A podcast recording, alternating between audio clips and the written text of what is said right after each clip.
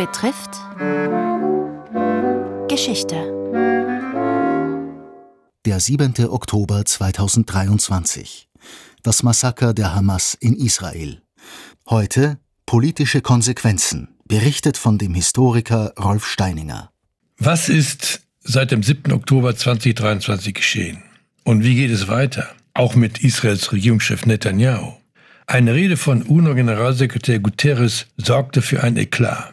Er verurteilte die Angriffe der Hamas zwar aufs schärfste, aber es ist wichtig zu erkennen, dass sie nicht im luftleeren Raum stattfinden.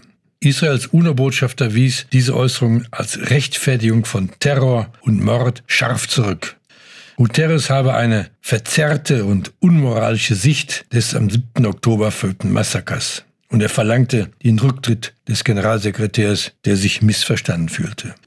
Am 27. Oktober forderte die UNO-Vollversammlung eine, wie es hieß, sofortige humanitäre Waffenruhe im Gazastreifen. Von den 193 Mitgliedstaaten stimmten 120 dafür, 14 dagegen, 45 enthielten sich der Stimme.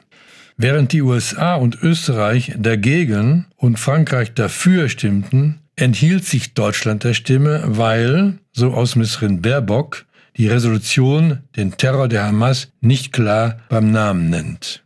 Israel lehnte die Resolution als verabscheuungswürdig ab, während die Hamas jubelte und die US-Regierung ihre Unterstützung für Israel bekräftigte.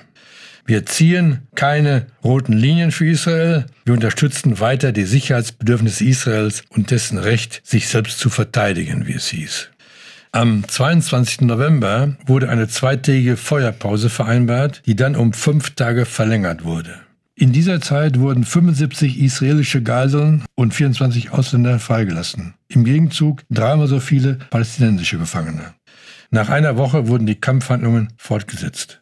Noch immer sind mindestens 140 Geiseln, darunter Frauen und Kinder, in der Hand der Hamas. Während die Not der Zivilisten im Gazastreifen inzwischen apokalyptische Formen angenommen hat, verkündete Netanyahu am 26. Dezember eine Verstärkung des Militäreinsatzes und nannte zugleich drei Vorbedingungen für ein Ende der Kämpfe. Die Hamas muss zerstört, der Gazastreifen entmilitarisiert und die palästinensische Gesellschaft entradikalisiert werden. Israels Armeechef Halevi verkündete gleichzeitig, der Krieg wird noch viele Monate dauern. Es gibt keine magische Lösung der Zerschlagung einer Terrororganisation, sondern nur einen beharrlichen Kampf.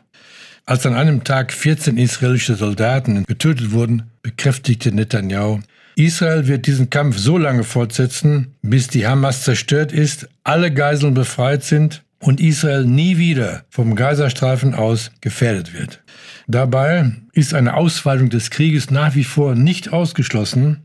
Nach dem Tod eines iranischen Generals bei einem israelischen Luftangriff in Syrien drohte der Iran Ende Dezember mit Vergeltung. Der Yom Kippur-Krieg begann am 6. Oktober 1973. Israel geriet an den Rand des Abgrunds. Eine Untersuchungskommission nannte die Gründe dafür. Ministerpräsident Golda Meir trat anschließend zurück. Das Hamas-Massaker geschah am 7. Oktober, fast auf den Tag genau 50 Jahre später. Wieder wurde Israel völlig überrascht, obwohl es inzwischen Hinweise auf die Aktion gegeben haben soll. Wenn alles vorbei ist, wird es wie 1973 eine Kommission geben. Netanyahu wird im Mittelpunkt der Untersuchung stehen. Und es wird ihm wohl so ergehen wie Golda Meir. In einer repräsentativen Umfrage in Israel Mitte Oktober hatten 70 Prozent der Befragten bereits seinen Rücktritt gefordert. Er hatte sein Land zuvor durch eine umstrittene Justizreform völlig gespalten und geschwächt und damit einen unverzeihlichen Fehler begangen, die Sicherheit des Landes vernachlässigt. Seit dem 7. Oktober 2023 geht es wieder um die Existenz Israels. Sie hörten den fünften und letzten Teil einer Reihe über den Krieg in Nahost. Es berichtete der Historiker Rolf Steininger, emeritierter Professor am Institut für Zeitgeschichte der Universität Innsbruck. Redaktion Robert Weichinger, Gestaltung Rosemarie Burgstaller